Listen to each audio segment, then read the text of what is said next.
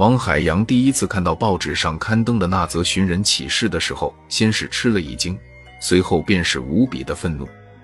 那张寻人启事的照片，赫然就是他自己。王海洋赶忙查看照片下面的小字：王海洋，男，二十七岁，体型偏瘦。八月二十四日傍晚五点，从杏林小区外出未归，走失时身穿白色外套。提供线索必有重谢。在下面是联系电话和地址，甚至还留下了邮箱和 M 字。让王海洋吃惊的是，那些联系方式无一例外都是他自己的。王海洋的第一反应是自己一定是得罪了什么人，用这种方法报复他，而且那个人一定和他非常熟悉，对他的一切信息了如指掌。最让他感到恐怖的是。寻人启事上的那张照片，他竟然不记得自己拍过。王海洋不禁惊出一身冷汗。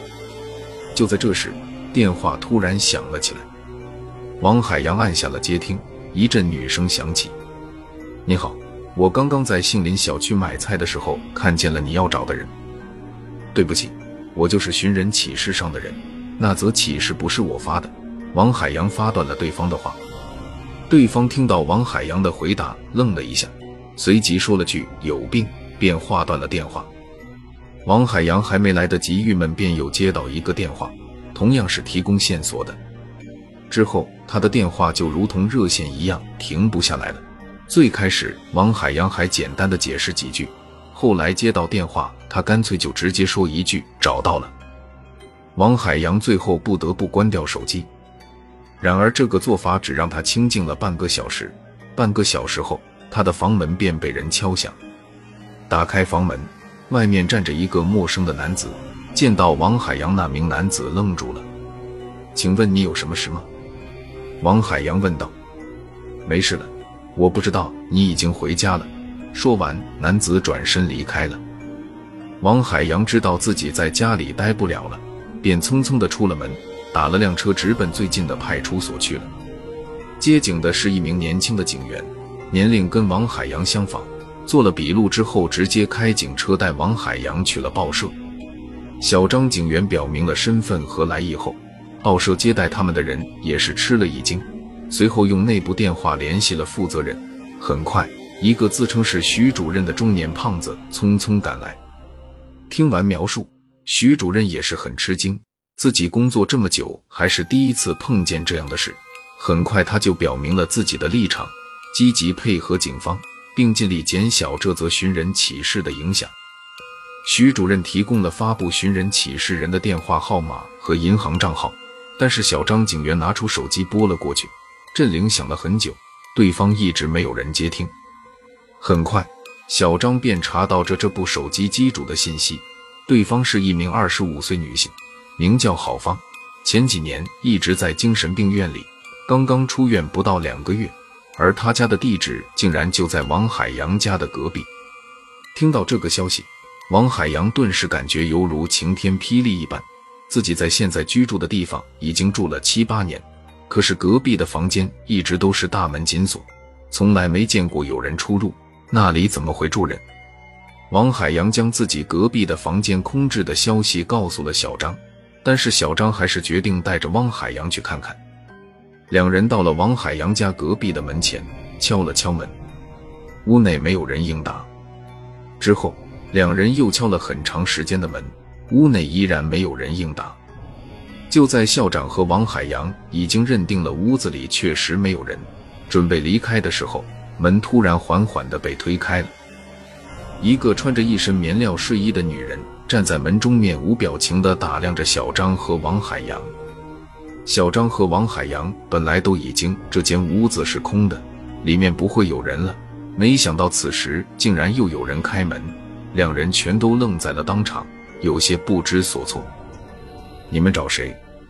女人开口问道，脸上同样是面无表情。你好，我是警察，请问你是郝芳吗？小张开口问道。女人摇了摇头，说道：“我是郝芳的姐姐，他不在。你们找他有什么事吗？我们怀疑他跟一起谎发寻人启事的事件有关，想要调查一下。”小张说道。你们进来说吧。”说着，女人的身子向后退了两步，将门让了出来。小张和王海洋进了门，女人找了两把椅子让他们坐下。之后，女人进了厨房，从里面端出了两杯茶水，递给了两人。两人分别道了谢，接过了女人递过来的杯子。紧接着，女人说道：“抱歉二位，我先失陪一下，我换一身衣服就来。”说话时，女人的脸上同样没有任何表情。说完，女人便转身进了卧室，关上了房门。小张似乎是真的渴了，一口便将杯子中的茶水喝掉了半杯。就在此时，在客厅的墙上的角落里贴着的一个不起眼的小东西引起了王海洋的注意。那是一个不大的黑色塑料圆盘，上面还有一些按键和指示灯。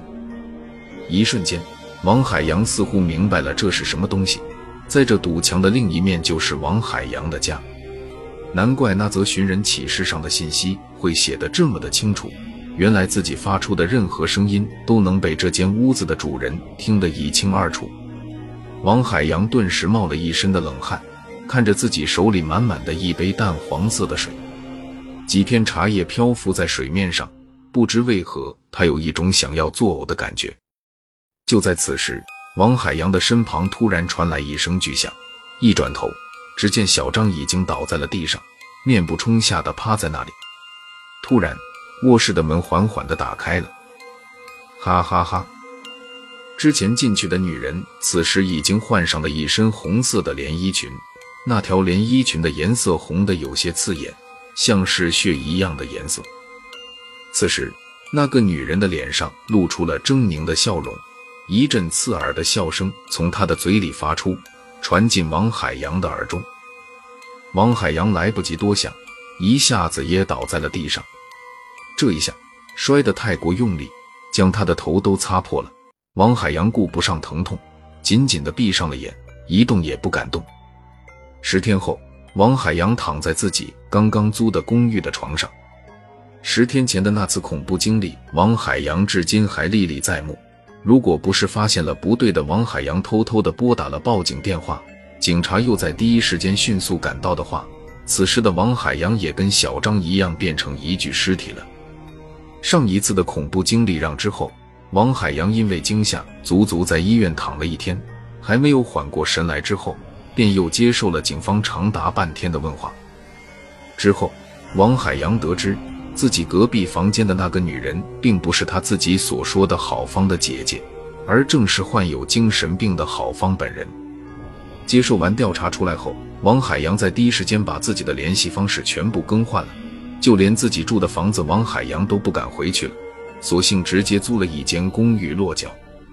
就在此时，王海洋刚买的手机突然响了起来，来电显示是一个陌生的号码。王海洋接通了电话。一阵娇羞的女声从电话当中传来：“先生您好，我是您隔壁的邻居，我家有点小问题，请问您可以来帮一下忙吗？不会耽误您太多时间的。”听到女孩的请求，王海洋没有犹豫，立刻答应了下来。一个女邻居求自己帮忙，无非就是一些换灯泡、修水龙头之类的小事，而且。他的女邻居能找他帮忙，证明至少这个邻居的家里没有男人在，很有可能是单身。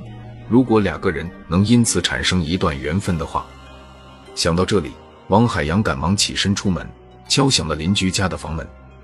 就在此时，王海洋突然流下了冷汗。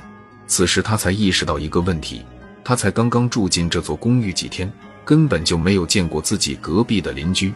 甚至连隔壁的房间是否有人，他都不知道。他的邻居怎么会有他的电话号码？而且这个电话号码他才刚刚用了没几天。就在此时，王海洋面前的房门缓缓地打开了，哈哈哈！一阵令人毛骨悚然的笑声传进了王海洋的耳中。紧接着，敞开的房门中出现一条血红色的连衣裙，连衣裙的上方。赫然就是郝芳那张带着诡异笑容的扭曲的脸。